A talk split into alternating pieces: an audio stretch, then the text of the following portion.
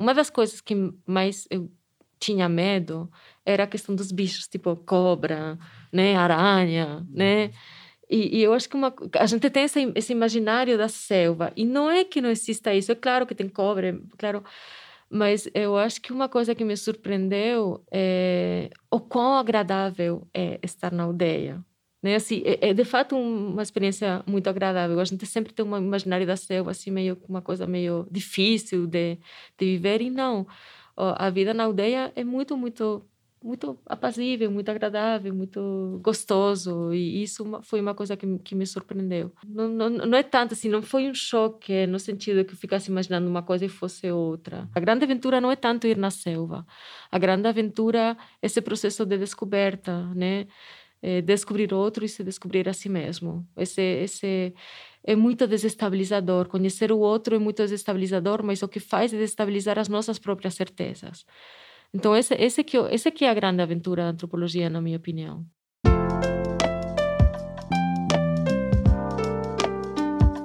Essa é a professora Laura Pérez Gil, diretora do Museu de Arqueologia e Etnologia da UFPR e professora no Departamento de Antropologia da Universidade Federal do Paraná. Nesse episódio do Fala Cientista Perfil, ela conta um pouco da sua trajetória, desde o que motivou deixar a Espanha para vir ao Brasil, seu primeiro contato com povos indígenas, a relação com a orientadora, a professora Esther Jean Landon, e a experiência de dirigir o MAI. Eu sou Robinson Samulak, e o Fala Cientista Perfil é uma produção da Agência Escola UFPR. É bom, eu sou espanhola, dá para perceber pelo sotaque, né? Que eu não sou daqui. Faz já bastante tempo, cheguei em 97 aqui no Brasil. O sotaque não vai embora, enfim. Vai ficar, eu já assumi. Mas é, eu não nasci na Espanha também. Eu nasci no Canadá. Os meus pais ficaram um ano lá e nesse momento nasci, mas logo, né, fui para a Espanha. Quando era criança, eu acho que eu era uma pessoa, eu acho que era uma criança bem quietinha, gostava muito de ler, gostava muito de filme, gostava de escrever, é, gostava muito de sonhar e de pensar em aventuras e de pensar em lugares estranhos e longe, né? Enfim, eu acho que isso já vem de quando eu era criança. E eu sim lembro de, de, alguns momentos em que aparece um certo fascínio, né, por, sobretudo pelos povos indígenas, pela arqueologia, ou é, o Indiana Jones, né? Assim, não vou não, não vou negar essa parte, assim, é, ver assistir o filme de Indiana Jones na infância me marcou, né? E de alguma forma isso acabou se refletindo nas escolhas que eu fiz. Então, sim, eu tinha um certo fascínio é, e essa essa ideia de, de, de, né, de pesquisar, de fazer antropologia. É claro que na época eu não sabia o que era antropologia, né? Mas de pesquisar sobre os povos indígenas, os maias, os astecas e tudo mais, era uma coisa que me fascinou desde desde criança e que foi foi se mantendo, né? Né? Foi se mantendo ao longo do tempo e quando chegou a hora de, de eu pensar em qual curso eu escolher, de fato fui procurar isso, fui procurar um curso que me permitisse estudar sobre tudo isso, povos indígenas nas Américas, né? E esse curso na Espanha era um curso, era uma especialização dentro do curso da, de, de Geografia e História. Então, entrei na História, mas já pensando que a minha especialização ia ser isso. De fato, tinha uma, uma, né, um caminho bem definido já desde que, desde que era criança.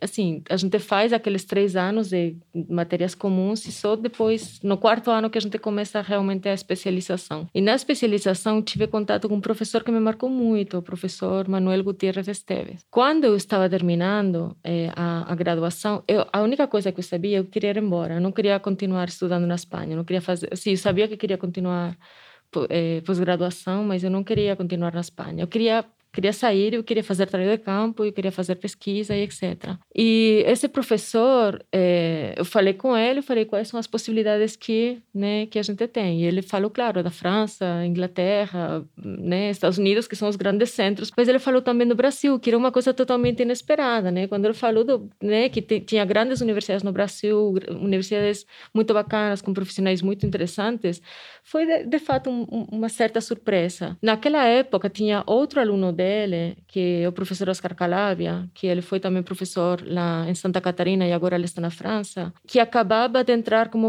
como professor em Santa Catarina. Então, assim, esse professor, o Manuel, ele, ele colocou em contato, na verdade, não apenas seu, né? O professor Miguel, que também do departamento de, de antropologia aqui na, na UFPR, a gente, a gente era a gente estava junto, a gente estava namorando. Então, essa viagem foi uma, uma viagem dos dois, né? Ele nos recomendou Santa Catarina e ele nos recomendou também entrar em contato com outro professor eh, que estava em Campinas, que é o Carlos Brandão. Eh, a gente entrou em contato com os dois, os dois né, nos deram uma certa assim, explicaram como que a gente teria que fazer a seleção, as, sele, as seleções nos departamentos. A gente fez as duas seleções em Campinas e em Santa Catarina e um, entramos nos dois nos dois mestrados e a gente tinha que escolher, né? Enfim, Santa Catarina, Florianópolis, a ilha, o mar e tudo mais. Eu acho que era uma, enfim, tinha um atrativo, obviamente, que e foi realmente, e, e, assim, foi quando eu cheguei em, em Florianópolis, eu, assim, o, o, tema que eu queria tra trabalhar era xamanismo, né? E o professor Oscar me falou, não, você tem que ir com a Jean. Então, assim, foi ele que me colocou em contato com a Jean uma vez que eu, entre, que eu cheguei em Santa Catarina. E desde então, né, ela, ela dirigiu o meu mestrado e o meu doutorado e ela foi uma pessoa muito, muito importante na, na minha vida também. Não apenas como professora, mas né, vai para além de uma relação né, como orientadora e tudo mais. Meu nome é Luana Maria de Souza, eu sou formada em Ciências Sociais aqui pela UFPR e fiz um mestrado em Antropologia no programa de pós-graduação em Antropologia e Arqueologia aqui na UFPR também.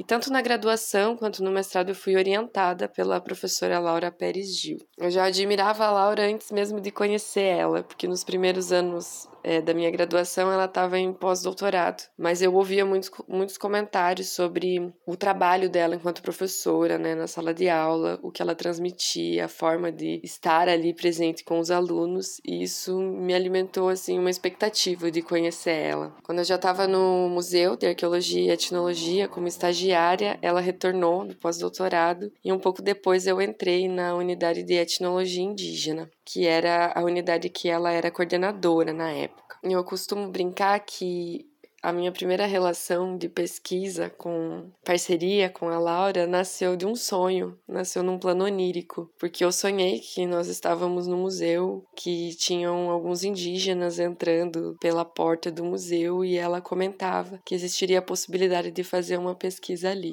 Então, um pouco depois, eu já fazia parte do Núcleo de Estudos Ameríndios, do NEA, no Departamento de Antropologia, e no final de uma das reuniões do NEI, a gente teve uma conversa sobre pesquisa, sobre projeto de monografia, e ali eu comecei a me preocupar, né, e me atentar a fazer uma pesquisa sobre uma das coleções do MAI, é, que era a coleção Chetá. Ali no museu também foi quando eu comecei a aprender a fazer pesquisa, comecei a me envolver com as questões de etnologia indígena aqui no Paraná também.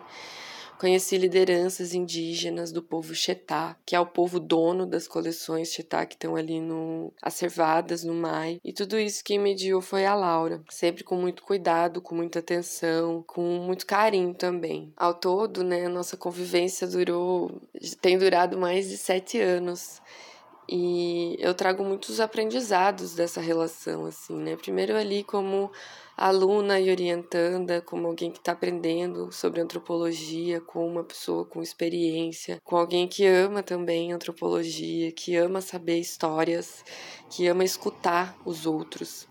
Esse é um dos aprendizados assim que eu carrego com carinho, que eu acredito que eu aprendi com a Laura, que é ter uma boa escuta, que é saber ouvir, né? Uma coisa fundamental aí para quem está aprendendo antropologia. Então, a Laura me acompanhou aí durante a minha gestação. Depois, quando o Pietro era pequeno, meu filho pequenininho durante o mestrado, nós fizemos campo juntas, nós trabalhamos aqui em Curitiba no museu juntas, em pesquisas junto ao Chetá. Ano passado eu terminei o mestrado e eu senti que depois, né, que terminou o mestrado, a nossa relação se transformou também assim, né? Percebi que nessa história de orientação nasceu também uma amizade. Então a Laura para mim hoje, além de ser a minha orientadora, né, de todos esses anos, ela se tornou uma amiga, uma amiga que a antropologia me deu. Jean é uma pessoa que, que eu acho que tem, ela, ela, ela tem um efeito muito forte, né, na, nos, orientando, nos orientandos e orientandas dela, né. Assim, eu lembro, com uma anedota, né, eu lembro que um, logo depois que a gente chegou no Brasil, eu falo aqui nessa época, eu falo da gente porque era isso, éramos o Miguel e eu chegando, né? Logo depois, né, fomos convidados a uma, uma festa na casa da Jim. Para mim, isso era uma coisa inimaginável na Espanha, que um professor fosse dar uma, uma festa na casa dela, né, e estão todos os professores e os alunos lá. Então, era um espaço de partilha e era um espaço de você se relacionar com os professores de uma forma totalmente diferente, muito mais próxima. Isso foi desde o início. Isso foi uma coisa que me encantou muito quando eu cheguei no Brasil. Assim, nossa, que coisa maravilhosa, né? Na Espanha, tem assim tem professores que são muito bacanas mas sempre existe uma certa uma certa distância que não sei de repente quando você faz pós-graduação isso vai desaparecendo mas enfim quando você está na graduação não né? e enfim tanto o Oscar como a Jim foram pessoas muito marcantes né? E a relação a minha relação com eles vai para além da, da, dessa relação de orientação. Com a Jim de fato o que aconteceu é que em algum momento né durante o mestrado a gente, ela, ela mora num lugar maravilhoso. Ela mora num lugar que se chama Sambaqui, que é um bairro lá de Florianópolis que fica bem na, na beira. E ela comprou uma casa lá, então a casa dela dá diretamente para o mar. O terreno cai no mar, né? É, um, é um, uma assim uma parte com, com muito mato e com com mar, com com um visual maravilhoso, né? Um, uma paisagem maravilhosa do mar, das ilhas e tudo mais. E então eu acho que depois do primeiro trabalho de campo, quando a gente tinha que escrever a, a, dissertação, a gente procurou uma casinha lá e a gente se instalou logo perto dela.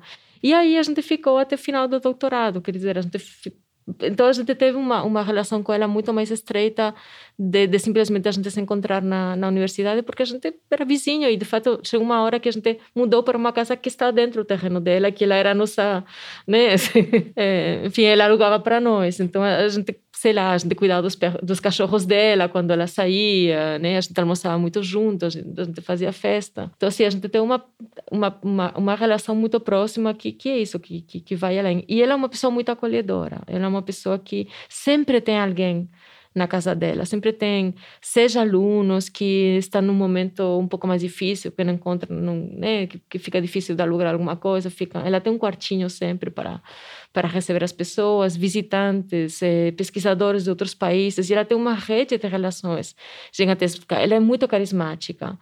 Então, ela é uma pessoa que recebe muito, que acolhe e, e, e enfim, que, que, influencia muito as pessoas. E a gente teve o privilégio, né, de ter essa relação próxima com ela durante, durante muitos anos. Olá, eu me chamo Liliane, eu fui orientanda de doutorado da professora Laura no programa de pós-graduação em Antropologia e Arqueologia da Universidade Federal do Paraná. Eu conheci a Laura há muito tempo atrás, mas a gente, a nossa relação só ficou próxima quando eu fui aprovada no curso e ela se tornou minha professora. E a cada aula, a cada semana, a minha admiração por ela só crescia pelo preparo, pela dedicação, pelo comprometimento que ela tem. Uma ótima professora, uma excelente professora, e eu fiquei muito feliz quando ela aceitou, quando nós conversamos e ela aceitou ser minha orientadora e fazer parte e me acompanhar nessa trajetória, que é um momento muito difícil da nossa vida acadêmica e principalmente nesses últimos anos que a gente enfrentou a pandemia. E a Laura sempre foi muito cuidadosa, sempre foi muito atenta, sempre foi muito amiga e respeitosa, não apenas comigo, mas eu sempre observei isso com todos os alunos, com todos os orientandos, dela valorizar e estar tá sempre é, preocupada com a uh, especificidade de cada um e com a trajetória de cada um. Um dos momentos mais marcantes para mim foi quando ela organizou uma viagem de campo com os alunos da graduação, do mestrado e do doutorado, no qual eu estava incluída. É, na ocasião, nós tínhamos pesquisas em comum e nós fomos todos levados pela Laura para campo. E foi um momento de muita troca, de muita amizade, de muitas conversas, de muito conhecimento. Então, ser iniciada né, nessa trajetória com uma profissional como a Laura, com uma professora como a Laura, com uma antropóloga como a Laura, com a amizade de uma pessoa como a Laura, é uma coisa que me marcou bastante e que para mim eu gostaria e quero sempre que esteja para além da academia para além dessa influência mais no pessoal, dessa relação pessoal, eu acho que a Jean também é uma pessoa que influenciou muito na, na forma dela, assim, da percepção que ela tem da antropologia, né? Porque ela ela tem uma percepção da antropologia que uma uma ideia de antropologia que uma antropologia não apenas exclusivamente acadêmica ou teórica, mas uma percepção também de inserção no mundo da vida social, na prática, né? Como ela fala é, o que a gente faz tem que ser relevante, né? Se não é relevante, não faz sentido a gente fazer isso. Eu acho que é uma coisa que, que acabou também influenciando muito.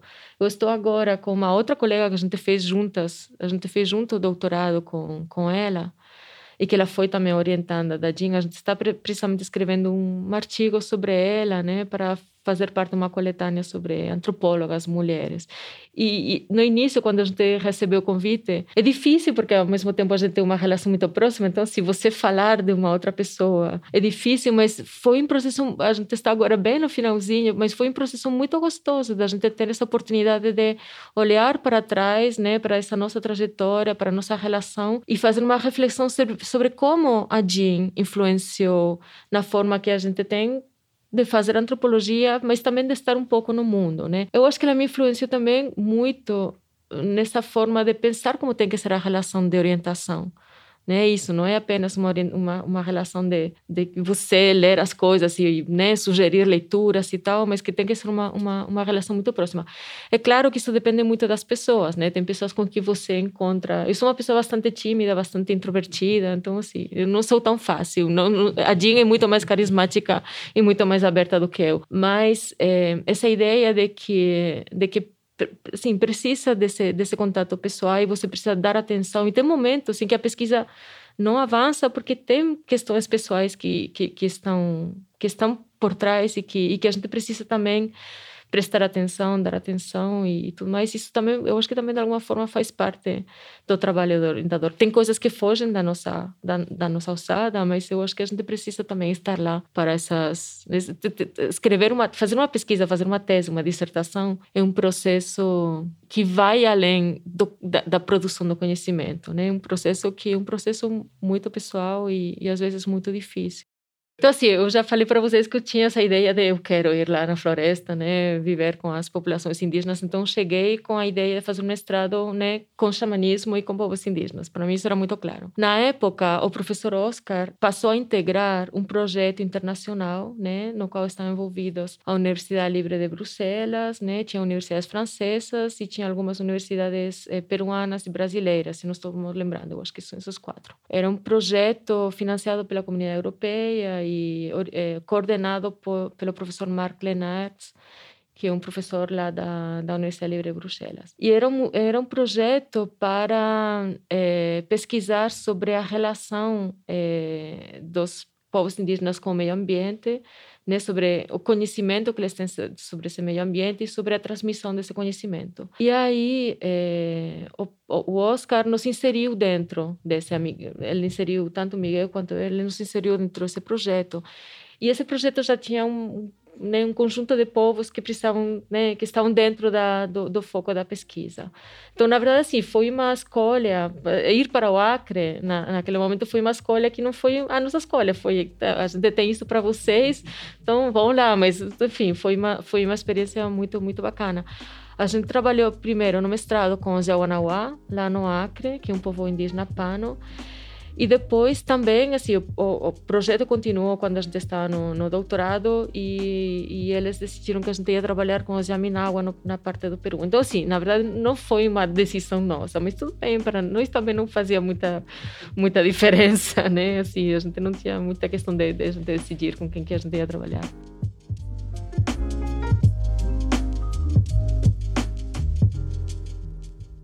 O primeiro trabalho de campo foi com os, com os Yawanawá.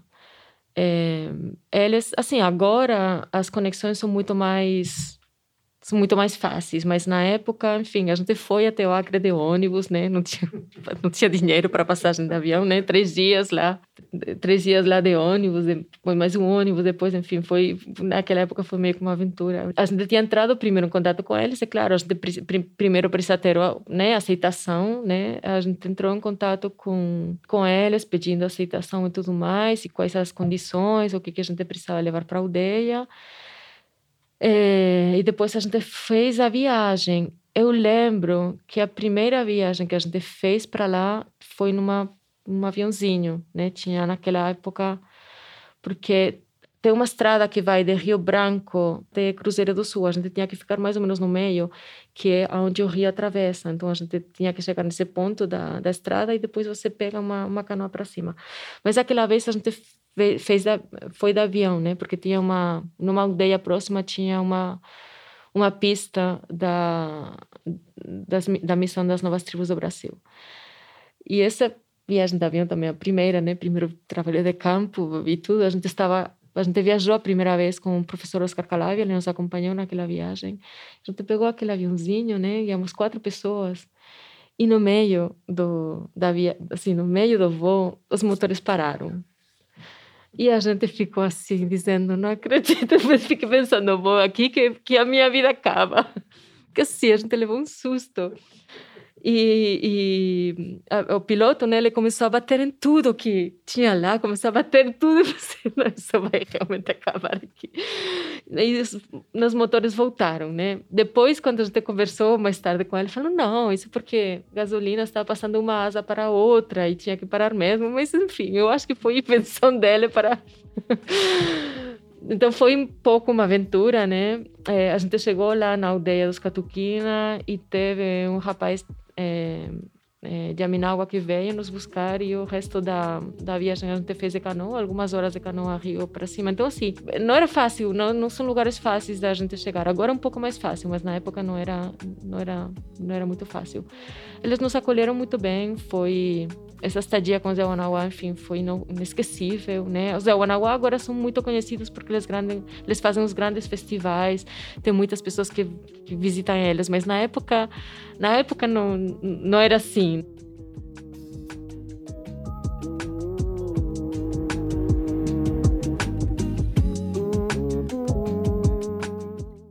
Antes de terminar o doutorado, eu também trabalhei eh, em alguns projetos da, do Ministério da Saúde, né? E também tudo, estou colocando isso porque também foi tudo muito em torno da Jean, né? Assim, uma outra aluna da Jean que estava participando, que estava trabalhando lá na Funasa, que me convidou para trabalhar e para fazer pesquisa. Então, assim, eu tive a oportunidade de ter uma, de fazer uma antropologia muito mais engajada, de participar em projetos que tinham como propósito propor e repensar políticas públicas relacionadas à saúde e, sobretudo, à saúde reprodutiva das mulheres, né? Isso foi uma uma experiência super importante e, enfim, eu voltei para Acre desde outra perspectiva e visitei outros povos indígenas no Nordeste, né? A gente foi para várias aldeias, hum, tanto eu trabalhei sobretudo no Nordeste e no Acre, e a gente fazia um trabalho de conversar lá com as comunidades sobre é, sobre a saúde das mulheres, sobre os problemas que elas enfrentavam, sobre a, como era a relação com os profissionais de saúde. A gente falava também com os profissionais de saúde. O que a gente tentava naquele momento era pensar em como seria possível articular os próprios sistemas indígenas de saúde, né, xamanismo, mas outro, todo, todo tipo de cuidados que tem entre os povos indígenas, com o sistema de saúde eh, oficial. Né? Então, a, a, gente era isso, muito de conversar com as pessoas e tentar pensar junto com eles como que isso poderia ser melhorado, né, para propor uma política pública. Isso foi um, processo muito, muito interessante. Tá? E então, se terminou eu estava ainda, é, assim, terminei o doutorado, ainda acompanhei um pouco alguns desse, um, um desses projetos e é, a gente recebeu um convite é, daqui do programa de, de pós-graduação de professor visitante Na época, eu estava eu estava nesse, envolvida nesses projetos, mas meu companheiro Miguel, ele não. Então, assim, a gente decidiu que que ele iria assumir essa essa vaga de professor visitante porque eu estava já com esses outros projetos.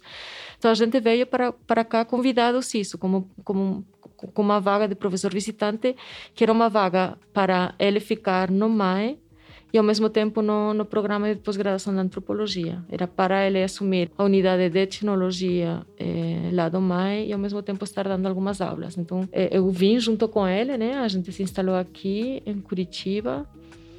Eh, e depois, foi em 2008, e depois, em 2009, abriu um concurso do, do departamento os dois fizemos e os dois entramos no, no, no, no, no departamento de antropologia.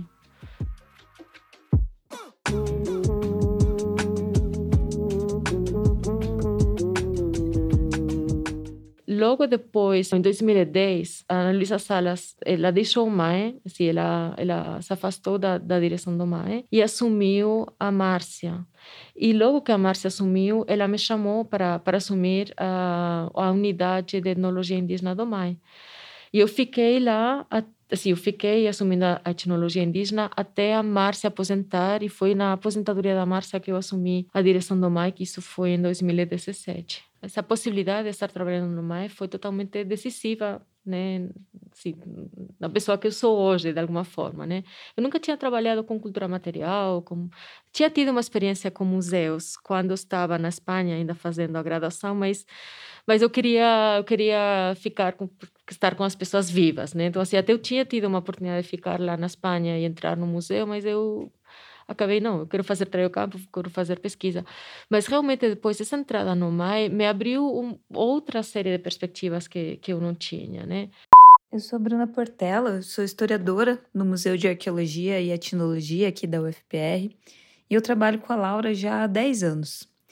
E a Laura, ela é uma pessoa extremamente dedicada a tudo que ela faz. Acho que essa é uma característica importante dela, a dedicação.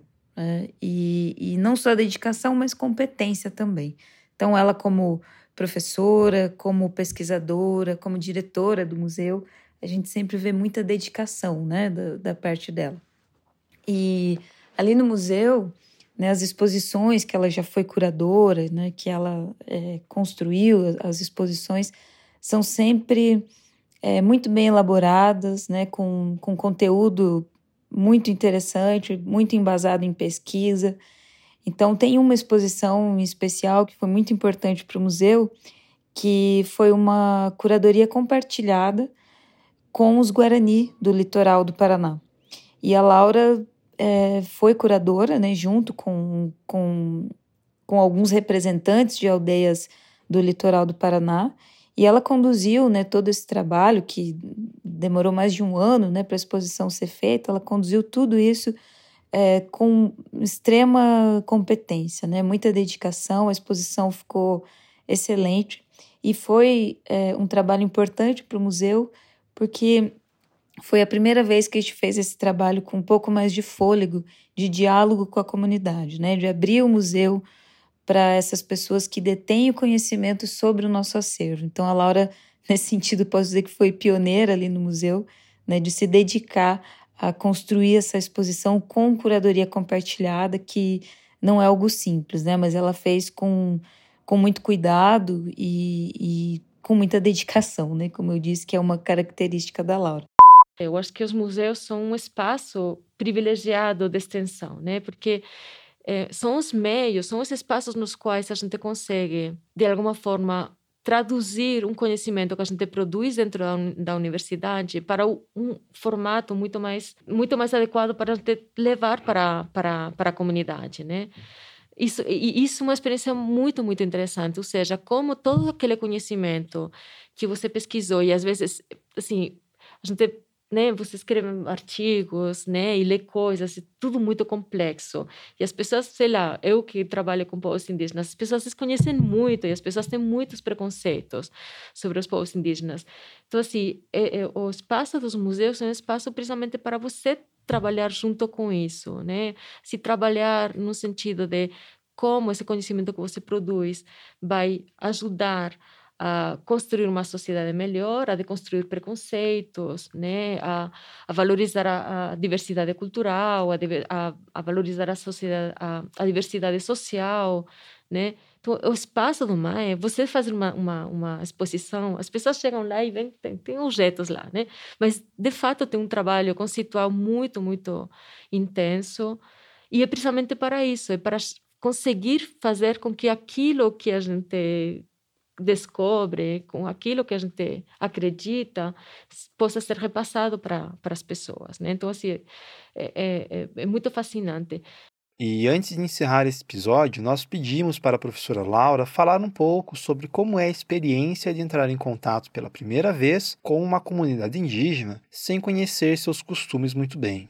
Eu sempre fui muito bem acolhida e as pessoas cuidam muito de você. Isso é uma coisa muito, muito legal. Mas é isso, um maravilhamento. Você está na floresta, é, é lugar assim. Lá o Rio Gregório é um lugar maravilhoso. Então assim, é, é claro que no início é tudo muito estranho, né?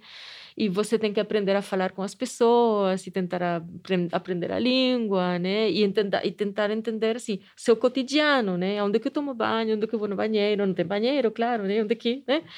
É, o que eu como, coisas muito estranhas para comer. Então, ao mesmo tempo, tudo muito estranho, mas é tudo muito é muito fascinante. Então, assim, você está dentro daquele mundo e você isso começa a, a, criar uma relação com as pessoas, né? A ter essa relação de intimidade, a viver junto, comer junto, tomar banho junto, né? Sobre tudo isso e, e a criar realmente uma relação de amizade com com aquelas pessoas e ao mesmo tempo, ao mesmo tempo que tem esse lado um pouco mais pessoal, mas nada desligado, você está fazendo a pesquisa. E a pesquisa é, é, é, um momento de descobrimento, né? Você fala, você se interessa, aparece uma coisa que você não tinha pensado, você vai puxando o fio e é muito pesquisa é muito de falar com as pessoas, de falar, que as pessoas te contem, te expliquem. Você é meio que um pouco uma criança lá, né? Você não sabe nada né? Você não sabe fazer nada lá, né? Vai pescar, tá? Você não sabe pescar. Vai tomar banho rio, você não sabe muito bem como fazer isso. Então é um processo de é um processo de descobrimento do outro e ao mesmo tempo descobrimento de si mesmo, né? E de abrir-se o mundo. Na verdade é, um, é uma experiência de, de abrir os teus horizontes existenciais, pessoais.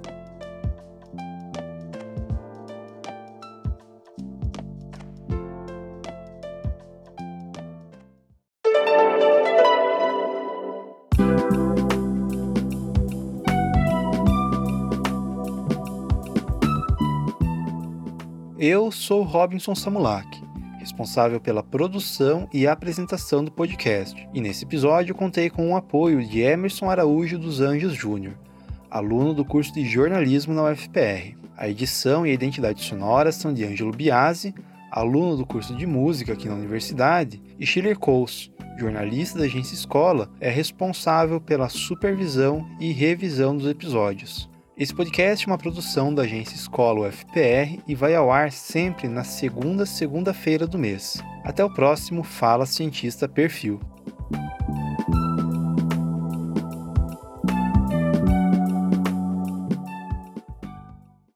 Agência Escola UFPR. Inspire Ciência. AE